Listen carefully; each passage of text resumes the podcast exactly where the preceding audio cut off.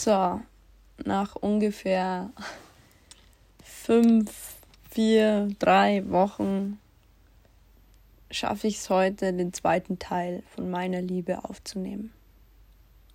Wisst ihr, was das Problem ist, wenn man sowas macht? Wenn man sich sozusagen gezielt dazu entscheidet, es geht nur gezielt, dass man sich gezielt dazu entscheidet, okay, heute mache ich den zweiten Teil von dem Podcast, der ungefähr die schwierigste, das Schlimmste in meinem Leben ist. Und darüber soll ich sprechen.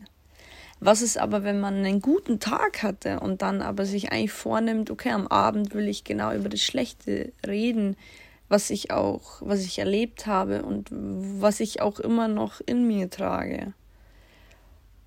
Das ist irgendwo so wie so ein Schalter, den man dann umschalten muss, wo man von eine Welt in die andere Welt umswitcht, sozusagen. Und es ist immer ein bisschen so gefährlich, wenn man immer und immer und immer wieder auf etwas zugreift, was schon lange vergangen ist und was, was man schon lang therapiert hat, sozusagen auch. Also jetzt muss nicht sein, bestimmt mit einem Therapeuten, sondern einfach auch für sich so therapiert hat, dass man diese, aus diesem Kummer raus ist. Und dann ein Jahr später fragt aber jemand, was war die schlimmste Zeit deines Lebens? Und dann erinnerst du dich genau an diese Zeit und erzählst darüber. Und das ist wie ein Schalter, den man umklappen muss. Und für mich ist es, mir fällt es schon schwer, weil ich, das habe ich jetzt bei dem letzten Podcast, den ich gemacht habe, den ersten Teil von dieser schweren Reise, die ich erzählen will, ähm, ging es mir dann Tage danach richtig, richtig schlecht. Also es war wieder so, als würde ich in der Vergangenheit leben und konnte gar nicht mehr zwischen Gegenwart und Vergangenheit unterscheiden. Es fühlte sich irgendwie an, als wäre der Mensch immer noch da und wir hätten immer noch unsere Auseinandersetzungen und Diskussionen, obwohl es schon gar nicht mehr so ist, obwohl dieser Mensch schon gar nicht mehr existiert in meiner Welt sozusagen und ich auch nicht in, in, in ihrer Welt. Aber mir ist es so wichtig, dass ich diese Reise von mir auch erzähle. Mich sieht man immer nur die guten Sachen erzählen, mich sieht man immer nur die guten Sachen machen, die lustigen, verrückten, tiefsinnigen und ja, diese Lebensfreude, die ich immer ausstrahle. Aber heute will ich es schaffen, den zweiten Teil aufzunehmen. Ohne dass ich ihn vielleicht dann wieder abbreche, weil ich es nicht mehr packe. Es ist so komisch, wie, wie Menschen zueinander stehen können und dann von einem Tag auf den anderen Tag oder ganz langsam gar nicht mehr zusammen existieren. Dass sich einfach dieses Band zwischen zwei Menschen löst ganz langsam. Und wenn man mir so im vorherigen Podcast zugehört hat, würde man doch so sagen, ja, pff, das ist doch keine gefährliche Liebe, was ich da empfand oder empfinde. Das ist doch schön, wenn man jemanden hat, den man bedingungslos braucht und liebt. Das ist doch wunderschön. Und das kennt jeder. Jeder, auch du, der jetzt zuhört, kennt es bestimmt wenn man jemanden bedingungslos liebt und braucht und sich nicht vorstellen kann, dass, dieses, dass man ohne den Menschen leben soll. Das stellt man sich gar nicht vor. Man liebt diesen Menschen doch über alles. Und ich habe doch diese Menschen auch über alles geliebt. Und klingt ja eigentlich nach einer wunderschönen Geschichte, kann man sagen. Was sie auch ist, aber auch. Aber es stimmt. Also es ist wunderschön, wenn man für Menschen oder für mehrere sowas empfindet, diese starke Liebe.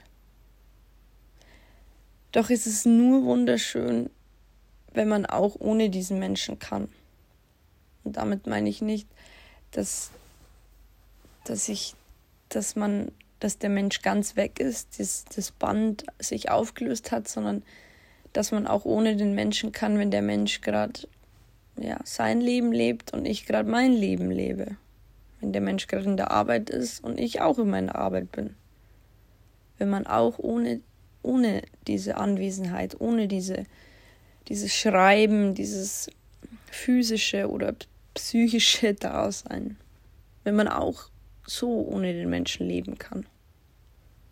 Ohne den Menschen komplett aus dem Leben kann man nicht leben, aber es ist nur wunderschön, wenn man ohne den Menschen leben kann, auch wenn er mal nur, wenn er mal nur ein paar Stunden nicht da ist oder sich nicht meldet.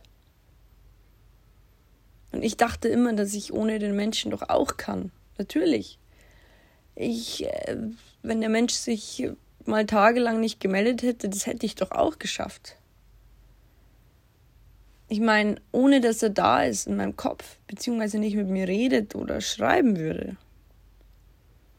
Ich dachte es wirklich. Aber ich dachte falsch.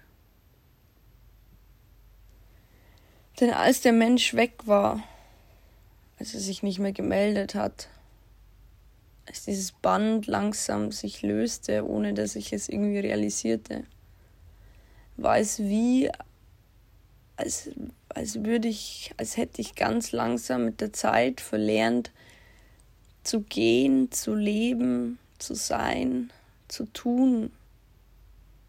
Ich habe irgendwie verlernt, ein Mensch zu sein, als dieser Mensch langsam fortging sozusagen. Ich war nicht ich ohne den Menschen.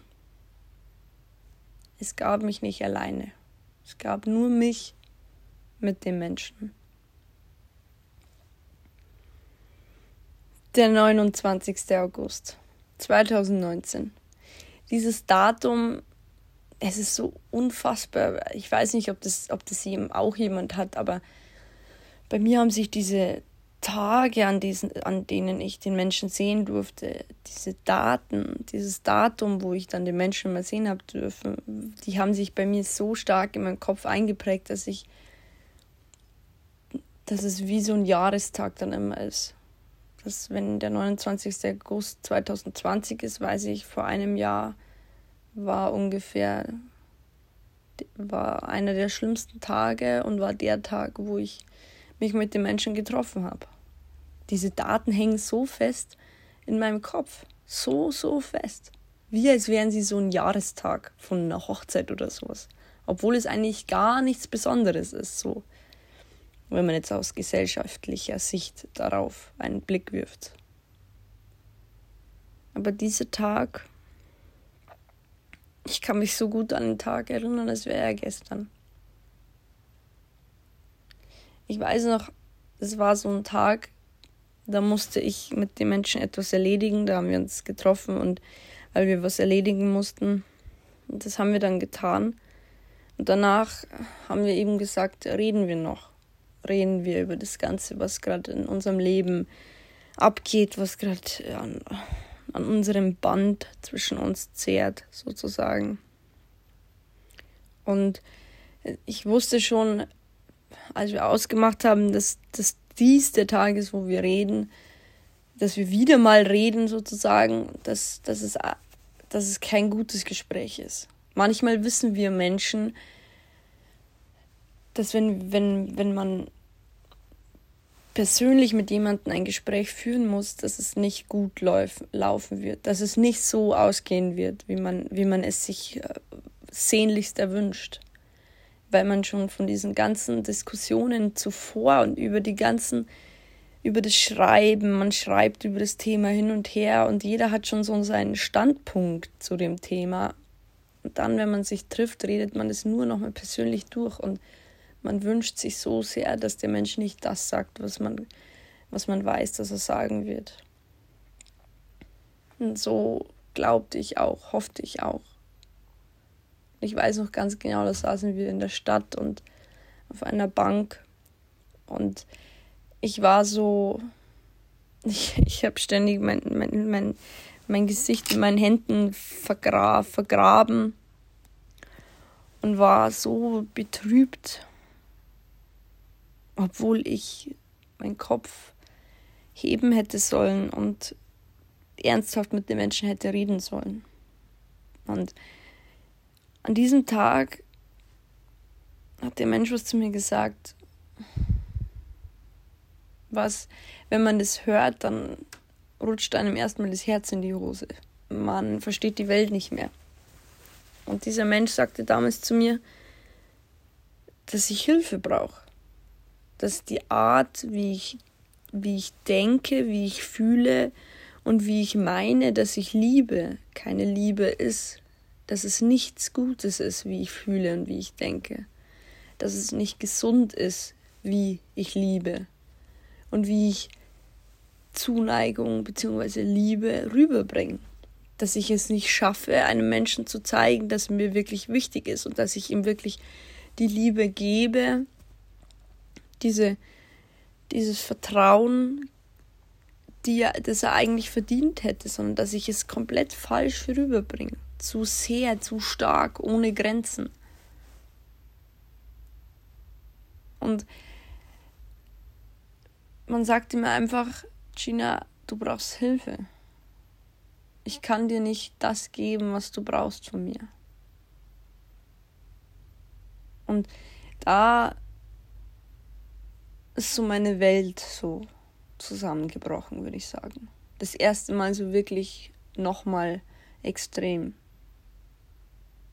Und dann fielen auch so Sachen wie, dass ich vielleicht eine bipolare Störung habe, dass ich halt so himmelhoch ja, jauchzend bin, also so ganz positiv geladen und alles ist gut. Und dann wieder am nächsten Tag so richtig bedrückt, so richtig in Schwermut gefangen und in Melancholie und ganz, ganz, ja, belastet sozusagen. Es gab, es war in der Zeit wirklich so, dass ich zwischen zwei Phasen immer hin und her ähm, schwankte, zwischen diesem oh, alles ist gut und oh, das Leben ist so toll und es ist ja alles gut zwischen uns und dann wieder so uff, voll in die Fresse so. Wenn dir jemand sagt, dass er, dass er glaubt, dass du diese Krankheit hast oder dass du halt einfach nicht gesund bist, dann bist du so, wow, was? Wie, wie kann sowas sein? Wie kannst du mir das antun? Wie kannst du das zu mir sagen? habe ich gesagt. Ich, ich liebe doch einfach nur. Das ist doch nur, ich, ich, ich brauche dich doch einfach nur so sehr. Du bist der wichtigste Mensch in meinem Leben, habe ich gesagt. Und da war aber kein, kein, kein Akzeptier, keine Akzeptanz mehr in ihren Augen, keine, keine Verständ, kein Verständnis in den Augen, da war nichts mehr. Ich hatte den Menschen monatelang ausgesaugt. Und der Auslöser war, dass er sozusagen erkannt hat, dass irgendwas nicht mit mir stimmt. Und er hatte recht, er hatte recht. Nur mir war das damals noch nicht so wirklich bewusst. Für mich war das einfach nur so, ich liebe doch einfach nur. Obwohl ich doch gar nicht wusste, was Lieben eigentlich so wirklich ist. Ich wusste es doch eigentlich gar nicht. Jetzt muss ich kurz was trinken, weil sonst vertrocknet mein Mund. Oh Gott. Es ist schon faszinierend, wie Menschen, wie Menschen die Wahrheit sagen können. Sie versuchen es so sanft und so liebevoll rüberzubringen, wissen aber, dass man das nicht sanft oder liebevoll oder verständnisvoll rüberbringen kann. Es geht nicht. Wenn man jemandem wirklich sagen muss, dass irgendwas nicht mit einem stimmt, dann, dann bricht die Welt für den anderen zusammen. Und das ist in dem Moment auch passiert. Ich war. Ich saß dann echt einfach nur noch da und guckte in den Boden. Ich war. Es war wie, als würde ich abdriften. Komplett abdriften. Irgendwo hin. Obwohl ich einfach nur bei den Menschen sein wollte.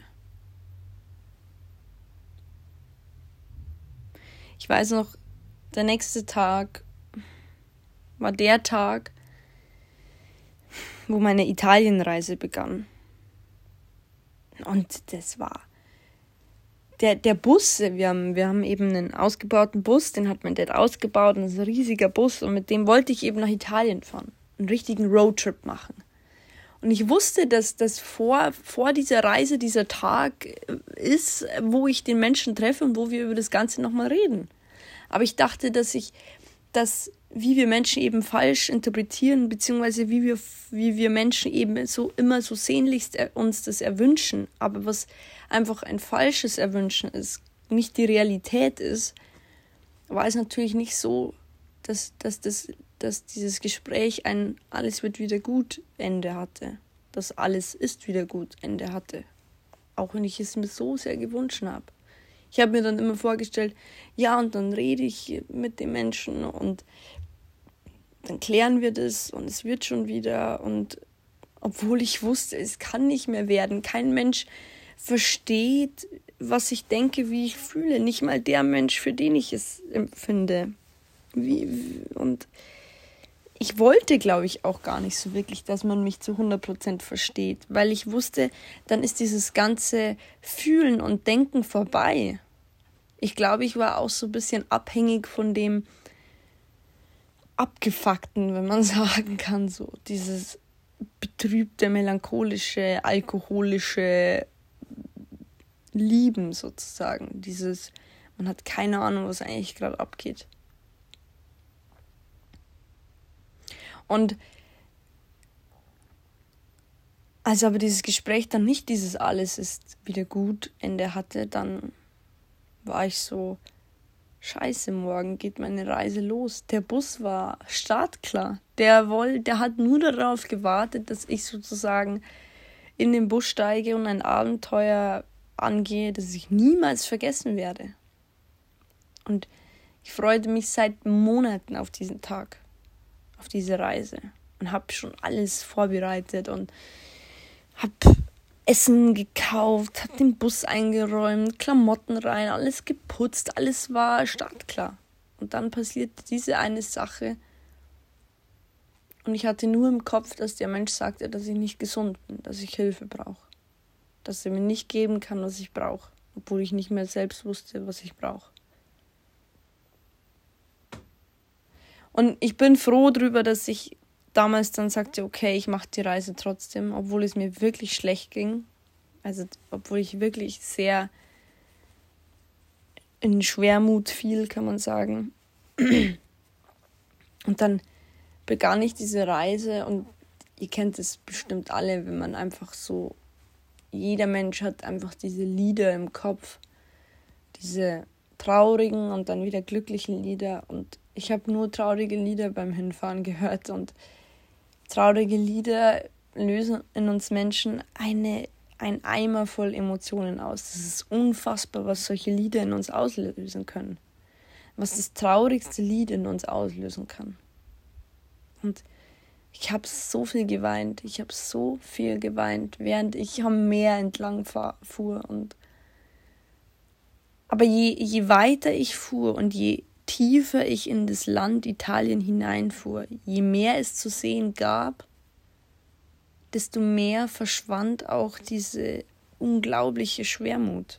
Und da ist es mal wieder faszinierend, wie, wie was das Alleinsein und was auch dieses alleinige Reisen mit uns Menschen anstellen kann. Wie unglaublich heilsam so etwas ist.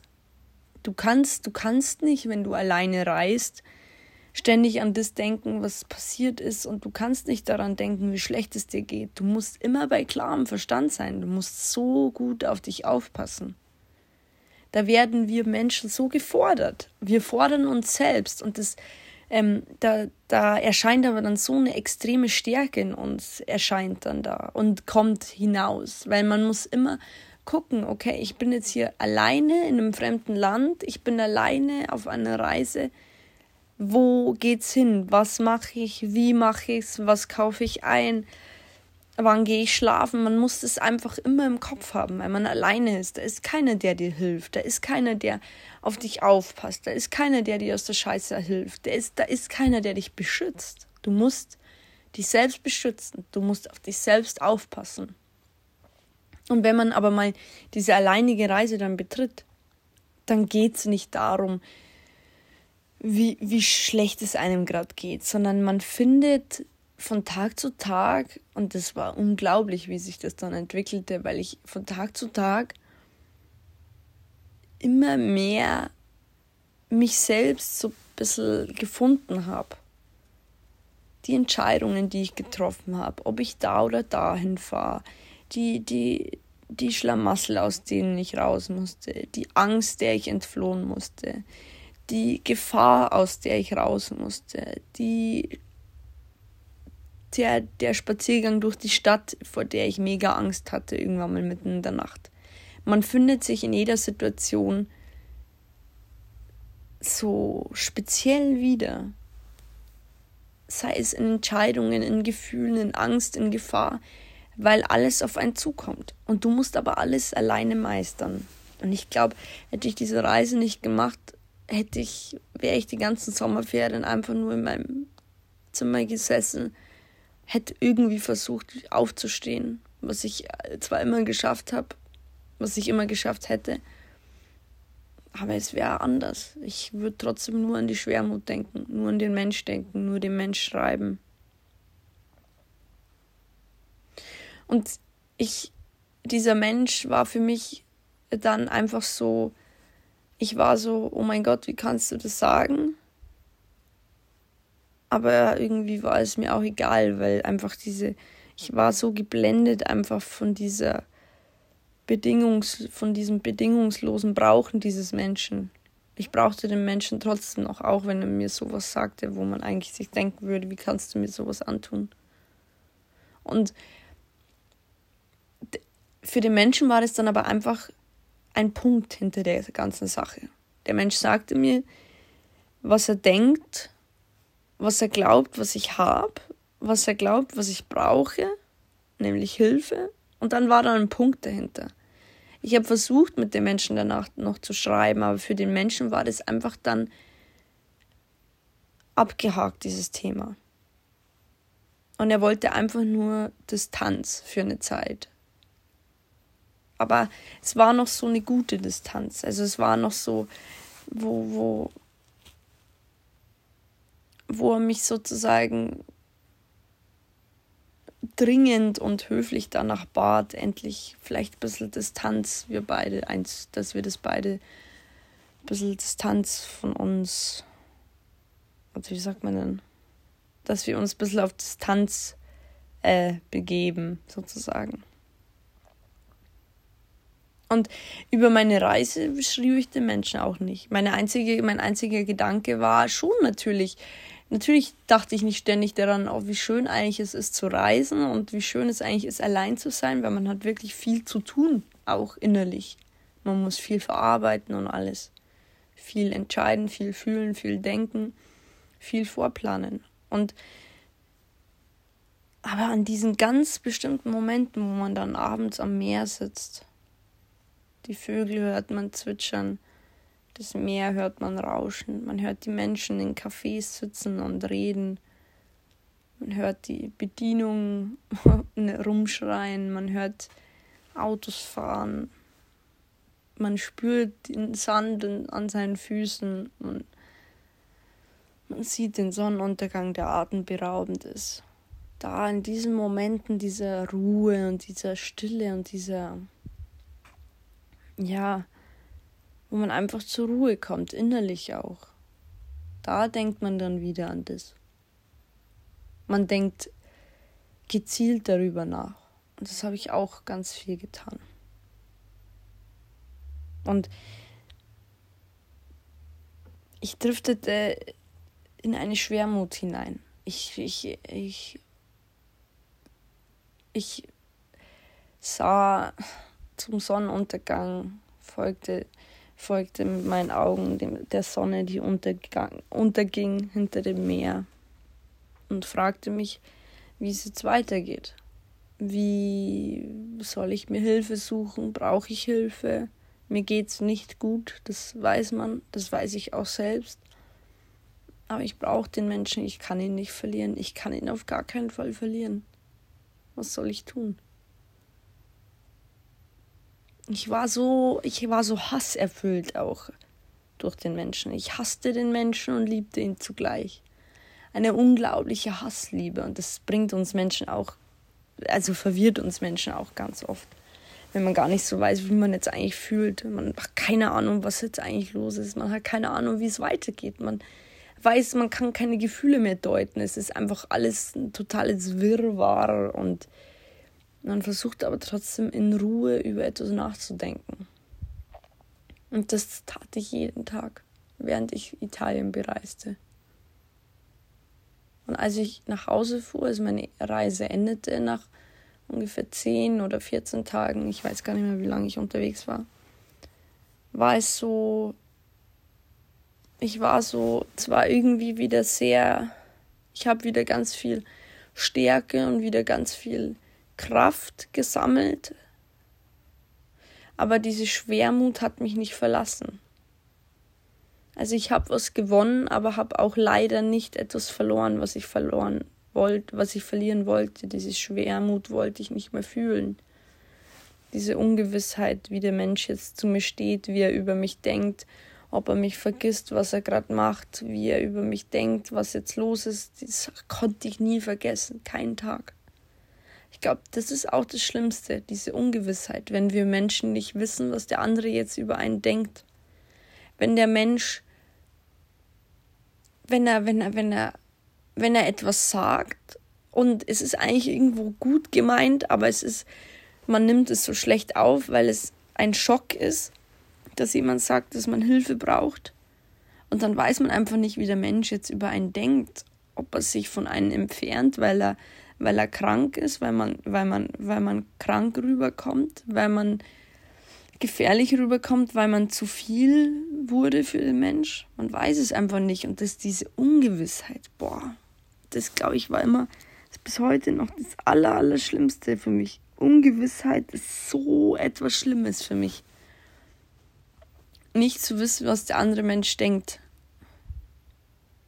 Nicht zu wissen, ob der andere Mensch einen gerade vergisst. Das bringt mich heute immer noch um. Also das ist wirklich eins der Dinge, die ich, die, die mich immer noch verfolgen im Traum und am Alltag. Es ist wirklich unfassbar. Ungewissheit. Unfassbar. Als ich daheim ankam, wollte ich aus dem Bus aussteigen. Meine Eltern haben schon auf mich gewartet und dann und dann ist mir mein, ich hatte mal so, ich hatte immer so ein Armband von dem Menschen, das habe ich immer zwischen meinen Fingern getragen. Das habe ich nie am Handgelenk getragen, sondern immer zwischen meinen Fingern. So ganz fest dann auch habe ich das so umhüllt und so mit meiner Hand so ganz fest gehalten. Und das habe ich auch beim Heimfahren immer in meiner Hand festgehalten dann ist mir dieses Armband hinten beim Lenkrad reingerutscht und dann war es halt da unten, da kam ich halt nicht hin. Und dann aus Reflex, aus Panik, so wie ich in jeder Situation in meinem Leben handelte, als der Mensch noch, seitdem ich den Mensch kannte, habe ich den Menschen sofort geschrieben und gesagt, mir ist das Armband darunter gerutscht, was soll ich tun, was soll ich tun, ich kann ohne das Armband nicht. So, das war das erste Mal nach dem schlimmen Tag, wo, wo, wo wir dieses Gespräch hatten, dass ich den Menschen schrieb. Einfach sowas. Also, weil einfach diese, diese, es hatte sich schon so in, es, es war schon so in meiner Seele eingetrichtert, dass in Not, in Angst, in Verzweiflung, in schwierigen Situationen gibt es einen Mensch, dem schreibe ich, wenn ich in so einer Situation stecke. Und es ist dann einfach in uns Menschen abgespeichert. Wie wenn, wenn etwas Wunderschönes passiert, dann weiß man immer, es gibt einen Menschen, dem ich das als allererstes erzählen will. Und so gab es bei mir eben auch einen Menschen, dem ich sofort etwas erzählen möchte, beziehungsweise an den ich mich sofort wende, wenn mir etwas passiert. Wenn ich in einer schwierigen Situation stecke. Und das war für mich eine Scheißsituation, dass das Armband darunter rutschte, weil das war das Einzige, woran ich noch festhalten konnte. Und der Mensch sagte dann einfach, beruhig dich, es ist alles gut, wir machen dir einfach ein neues Armband. Und da war es dann einfach wieder ganz wie als würde der Mensch für mich durchatmen einmal. Als würde er mich dazu bringen, ruhiger zu werden. Der Mensch hatte so viel Kontrolle über mich, so viel Macht über mich. Ich war wie ausgewechselt, wenn der Mensch mal was sagte, was ich irgendwie brauchte, aber nicht wusste, dass ich es brauchte wenn er mir half, wenn er mir Lehren übers Leben, über das Leben übermittelte. Tausend Dinge. Und das Leben fühlte sich auf einmal leichter an. Durch den Menschen. Der Mensch hatte eine Kontrolle über mich, wie es kein Mensch zuvor in meinem Leben hatte. Ist irgendwo was Wunderschönes, aber irgendwo auch ein Grund mehr, dass man irgendwie verlor, ein eigen, dass man irgendwie, dass man sich irgendwie verloren hat, dass man kein eigenständiger Mensch mehr ist, der Sachen selbst in die Hand nimmt, der selbst sich rettet, der selbst auf sich aufpasst, der sich selbst kontrolliert, der sich selbst reguliert, der sich selbst über etwas Gedanken macht. Nein, nein, nein. Es hat mir immer der Mensch abgenommen und es besser gemacht. Ich war kein eigenständiger Mensch mehr. Und selbst da, nach dieser Reise, war ich immer noch keiner. Und ich konnte auch, glaube ich, aus diesem Satz, dass ich Hilfe brauche, dass ich vielleicht nicht gesund bin, konnte ich, glaube ich, kein nichts, kein, kein Fazit daraus ziehen. Das ist wie, als ging es ins eine Ohr rein und aus dem anderen Ohr wieder raus. Ich war, ich wollte das eigentlich so gar nicht hören. Ich habe das voll ausgeblendet. Ich habe es ausgeblendet, bis es mich dann irgendwann mal einholte. Und es hat mich eingeholt schneller als ich es jemals dachte. Es war sofort da. Es war nach Tagen da. Und dann, dann wusste ich, okay, ich brauche Hilfe. Ich brauche wirklich Hilfe. Ich habe nämlich, ich habe in dieser Zeit auch ein Buch geschrieben und habe es so über zwei, drei Monate ging das Buch. Und da, da war ich so, okay, ich habe das Buch geschrieben, mein, mein Hintergedanke, die Intervention dahinter war natürlich, dass ich dem Menschen das Buch gebe, dass er sich durchliest. Ein Buch natürlich, wo es wieder um den Menschen ging, um diese Verbindung, um diese Schwermut, die ich fühle, obwohl ich gar, kein, gar nicht wusste, was eigentlich diese Schwermut ist. Und der Mensch wollte eigentlich nur Distanz von mir. Der musste wieder durchatmen. Ich habe dem Menschen die Luft genommen. So sehr. Und ich weiß dann noch, es wurde dann halt einfach immer schlimmer. Also diese Italienreise war zwar ein Grund, dass ich vielleicht länger durchhielt, aber es hat mir viele Erfahrungen, viel Stärke, viel Selbstfindung gegeben, aber mir eben nicht diese Schwermut und dieses Schwierige in mir genommen. Das hat, hat mir die Reise leider nicht genommen. Darum lief halt das einfach weiter.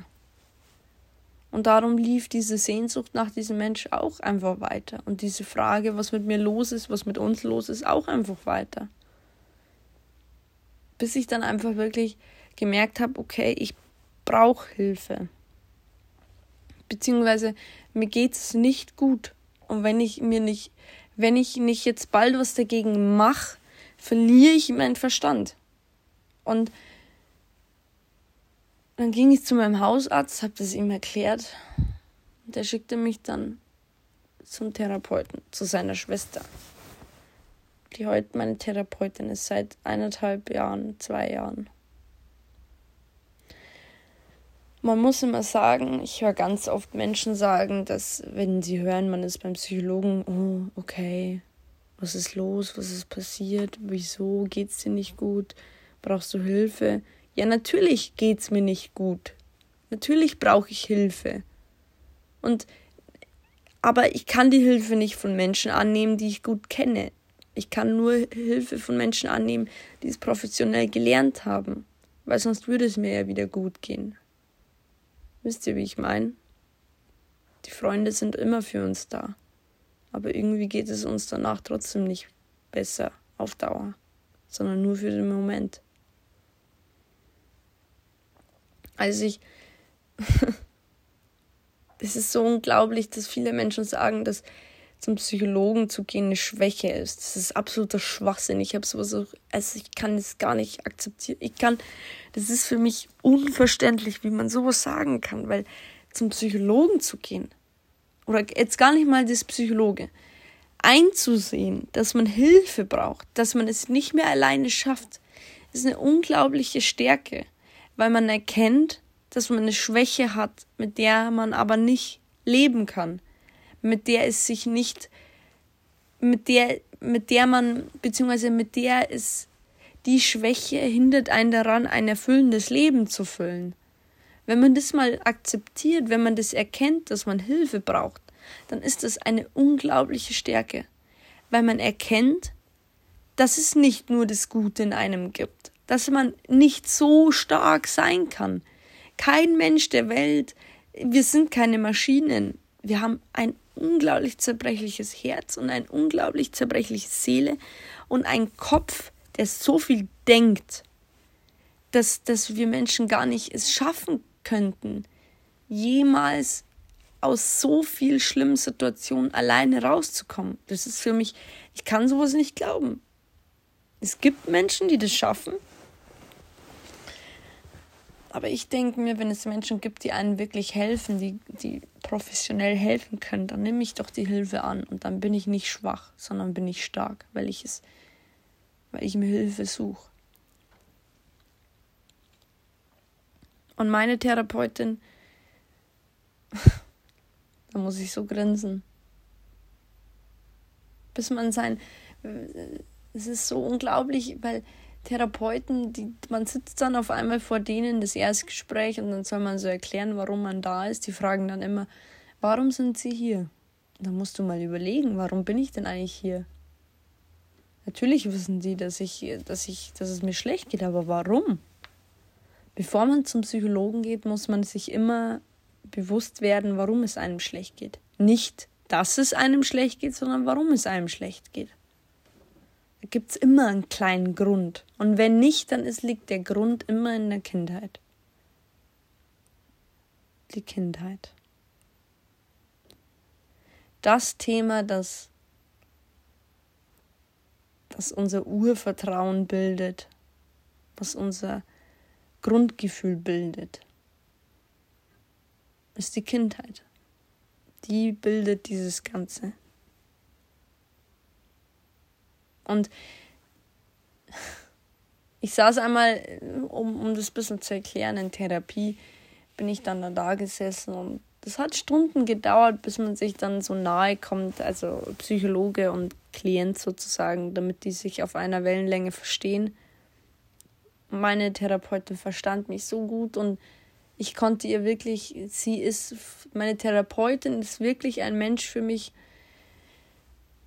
der so wichtig ist für mein Leben. Der Mensch, dieser Mensch, meine Therapeutin, ist jemand, der so wichtig ist für mein ganzes Leben, für meinen Werdegang. Für jeden Schritt in meinem Leben ist meine Therapeutin extrem wichtig. Ohne sie würde es noch nicht gehen es gibt irgendwann mal wird es einen Tag geben, gibt wird's, wird der Moment kommen, wo ich wieder alleine laufen kann. Aber es ist so ein befreiendes, unterstützendes Gefühl, wenn man weiß, es ist jemand an, seiner, an, an meiner Seite, der mich begleitet. Psychologen sind nicht welche, die einen das ganze Leben lang beistehen, sondern Psychologen begleiten nur durch schlimme Situationen, durch schlimme Zeiten und gehen dann wieder. Aber man kann immer wieder zu ihnen zurückkehren. Und sie begleiten einen wieder für ein paar Jahre oder Monate. Und man denkt dann immer, wenn man so in Therapie geht, ja, ich gehe jetzt dahin, mach das, mir wird schon irgendwann mal besser gehen. Passt. Aber natürlich weiß man, oft weiß man, warum es einem schlecht geht. Aber man weiß nicht, woher das kommt. Ein Beispiel zum Beispiel.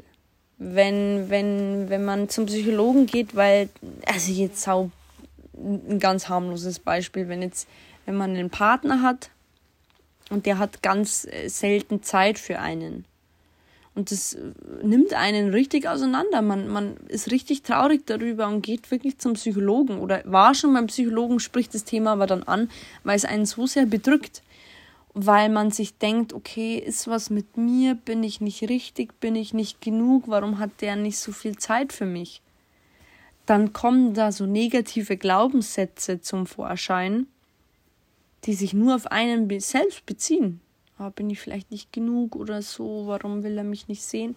Vielleicht will er dich, vielleicht kann er einfach nicht, weil er viel arbeitet oder so, deswegen hat er nicht viel Zeit. Aber wir Menschen sind teilweise so vorprogrammiert aus unserer Kindheit, dass wir diese negativen Glaubenssätze in uns haben. Und da will ich euch eine kleine Geschichte erzählen. Unglaubliche Geschichte eigentlich. Also unglaublich, wie, wie gut es erklärt ist, diese, unsere Kindheit, wie sie uns prägt. Und diese Geschichte habe ich mal bei einem Arzt gelesen, als ich im Wartezimmer saß, in so einem Buch stand die. Und da geht es um das Schattenkind und das Sonnenkind. Und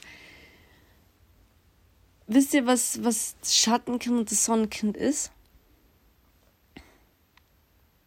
Alles, was wir, was wir erlebt haben in unserem ganzen Leben, vor allem in unserer Kindheit, ist in uns festgesetzt und prägt uns.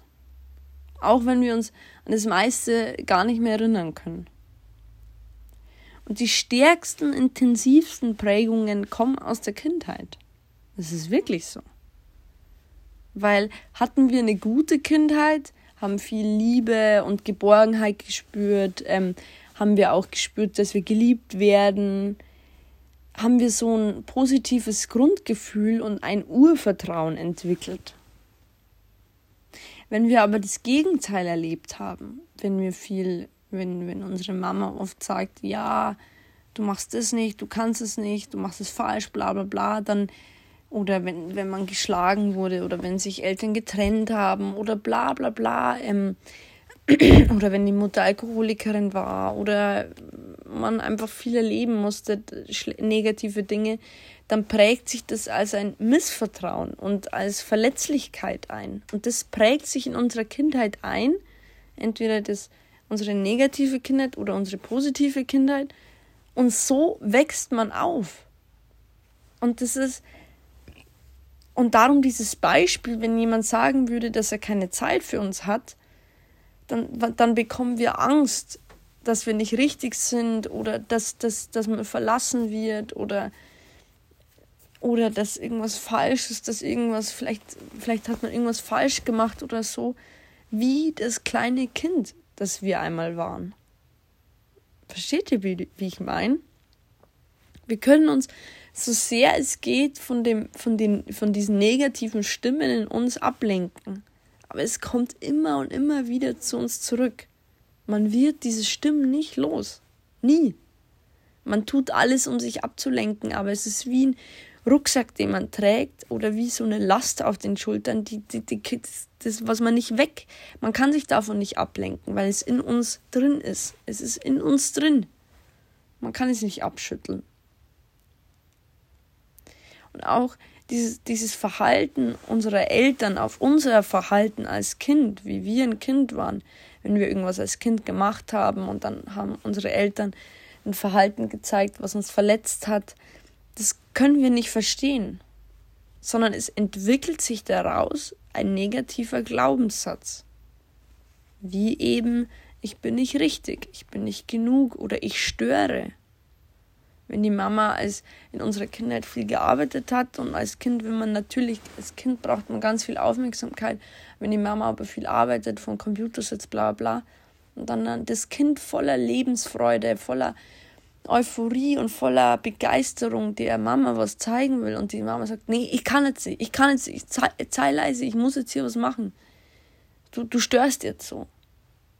Dann entwickelt sich dieser Glaubenssatz in uns, der prägt sich in uns ein, ich störe.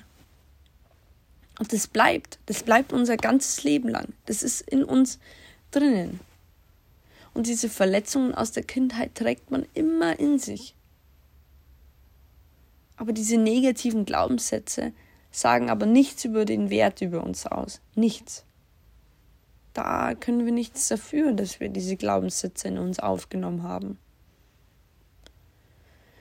Und wenn, wenn man diesem Schattenkind zuhören würde, dann würde es sowas sagen wie, hallo, ich bin dein Schattenkind und bin all deine negativen Prägungen und Glaubenssätze aus deiner Kindheit und auch aus deinem Leben. Also erinnerst du dich noch daran, als deine Mama sagte, sei leise oder du kannst das nicht oder was, was ist nur mit dir los? Das ist unser Schattenkind. Es erinnert uns daran. Aber wenn dieses Schattenkind spürt, dass man, dass man sein Herz für sein Leid öffnet, wird es in einem ruhiger. Wenn das Schattenkind spürt, dass man sein Herz öffnet für das Leid, was dieses Schattenkind trägt, wird es in einem ruhiger. Weil in dem, dass man, dass man die Verletzungen anerkennt, erkennt man auch sich selbst an, als ein ganzer Mensch. Mit Schattenkind, mit Sonnenkind, beides. Dass man für sein Schattenkind da, sind, da ist. Dass man es, dass man, dass man ihm zuhört, dass man es akzeptiert, dass man es anerkennt. Dass man die Schwächen erkennt und die Ursache akzeptiert und der Ursache auf den Grund geht. Aber erst, wenn wir unser Schattenkind kennenlernen, beginnen unsere negativen Prägungen aus der Kindheit zu heilen. Weil zu wissen, was uns negativ geprägt hat, ist die Grundvoraussetzung dafür, das Leben in vollen Zügen genießen zu können und auch schwierige Situationen zu meistern. Versteht ihr, wie ich meine? Das ist dieses, das ist diese Grundvoraussetzung dass man dieses Schattenkind in sich annimmt, ihm zuhört. Und wisst ihr, was da rauskam in meiner Therapie? Was da rauskam in dieser ganzen Bindung mit diesen Menschen? Genau, mein Schattenkind. Mein Schattenkind, mein Ich als Kind, was nicht genug Aufmerksamkeit bekam, was oft nicht gesehen und gehört wurde. Und heute bei den Menschen sozusagen so extrem gesehen und gehört. Ich wurde von den Menschen so sehr gesehen und gehört und irgendwann mal nicht mehr. Natürlich schreit man dann danach wie ein kleines Kind. Es ist unfassbar. Dieses Ganze, was sich da entwickelte mit dem Mensch, waren alles Sachen, die ich in der Kindheit nie bekam. Oder nicht in, in, im, im Übermaß oder nicht in dieser befriedig, befriedigenden, in diesem befriedigenden Maße, wo man sagt, ich habe so viel Aufmerksamkeit bekommen, dass es, dass es sich als positiver Glaubenssatz in, in, mich fest, in mir festgesetzt hat. Und danach habe ich mein ganzes Leben dann gestrebt bei älteren Menschen. Nach Geborgenheit, Aufmerksamkeit, Zuneigung und Schutz. Diese vier Dinge. Weil ich es in der Kindheit nicht so bekommen habe. Und da ist einfach, habe ich das erste Mal dann mein Schattenkind in Therapie sozusagen kennengelernt. Man geht dann der Kindheit auf den Grund sozusagen. Man geht man weiß dann den Grund und der muss nie zu 100% richtig sein.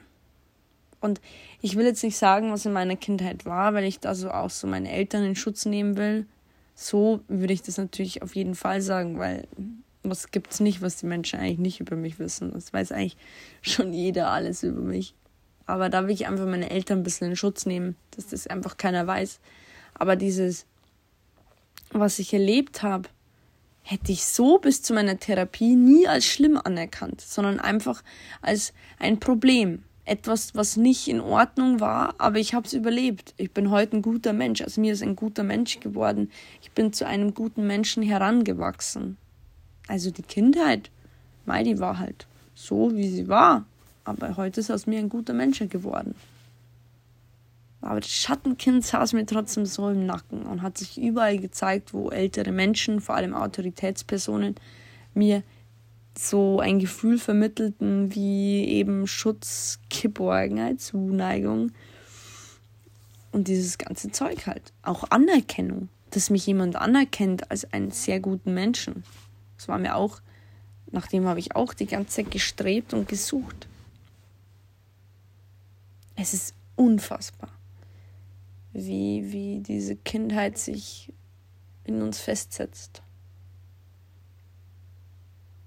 Ja, und wenn man dann da in Therapie ist, dann war ich halt immer so, ich habe dann das Buch geschrieben, fertig geschrieben und ich war so, ich habe den Menschen das Buch gegeben und dann war ich so, okay, ähm, ich bin ja jetzt in Therapie, es kann ja alles nur gut werden, es wird schon alles wieder. Ich habe getan, was der Mensch gesagt hat, es, es kann nur wieder alles gut werden, es kann nur alles wieder gut werden. Es kann nur wieder gut werden.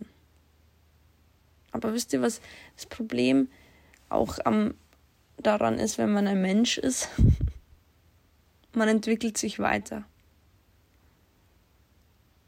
Nicht im Allgemeinen, schon auch, aber ich meine auch in Situationen, in Situationen, in denen man gerade drin steckt. Da entwickelt man sich auch weiter. Und irgendwann mal war es so, dass ich sagte, okay, ich verstehe es jetzt. Der Mensch distanziert sich von mir, weil ich ich bin. Weil ich so bin, wie ich bin. Der Mensch ist, hat das Band zwischen mir und dem Menschen löst sich langsamer und langsamer auf, weil ich ich bin. Ich bin nicht richtig. Ich habe diesen Menschen nicht verdient. Was habe ich nur getan? Ich bin nicht gut für den Menschen. Ich bin gefährlich für den Menschen.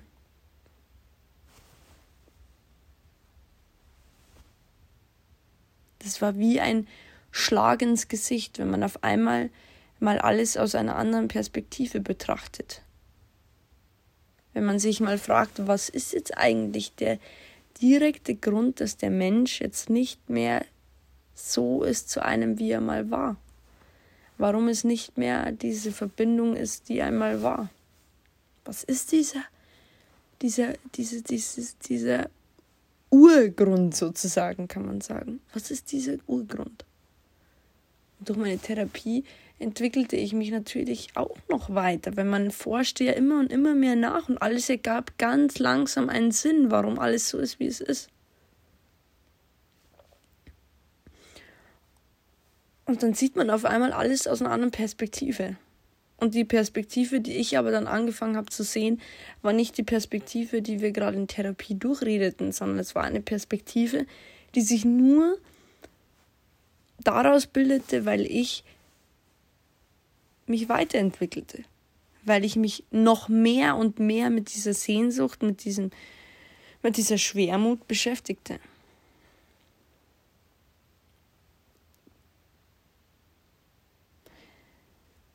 Ich wusste immer, wie viel dieser Mensch schon in seinem Leben durchmachte. Damals, als mir der Mensch davon erzählte, was er alles durchmachen musste, guckte ich den Mensch einfach nur an und war so darüber erstaunt, wie viel und wie viel und wie, wie schwer und wie sehr ein Mensch, wie viel der überstehen kann, aber heute wieder lacht. Das war für mich unglaublich. Doch von all den schlechten, wirklich, wirklich, wirklich schlimmen Erlebnissen, die der Mensch erleben musste, gehörte ich dann dazu. Heute bin ich ein Teil dieser Geschichte, über die ich selbst so erstaunt war, wie viel und wie stark dieser Mensch schon in seinem Leben sein musste. Ich gehöre nun dazu. Obwohl ich mal der Mensch war, der einen Platz in ihrem Herzen hatte. Und der Mensch, der sie nie hätte verletzen können. Nie. Und nie wollen. Nie hätte wollen. Wir waren mal die Menschen, von denen ich dachte, dass sie sich wirklich für immer, immer durch das Leben begleiten und zueinander stehen. Aber ich bin nun auch einer dieser Menschen für sie, wegen dem sie unendlich stark sein musste und so viel, viel zu viel tragen musste. Und wenn sie eines Tages wieder jemandem ihre Vergangenheit erzählt, und dem Menschen, irgendeinem neuen Menschen anvertraut, wie viel sie durchmachen musste, dann werde ich mit Teil dieser Geschichte sein, dieser Vergangenheit, dieser schlechten Seite. Ich gehöre da nun dazu.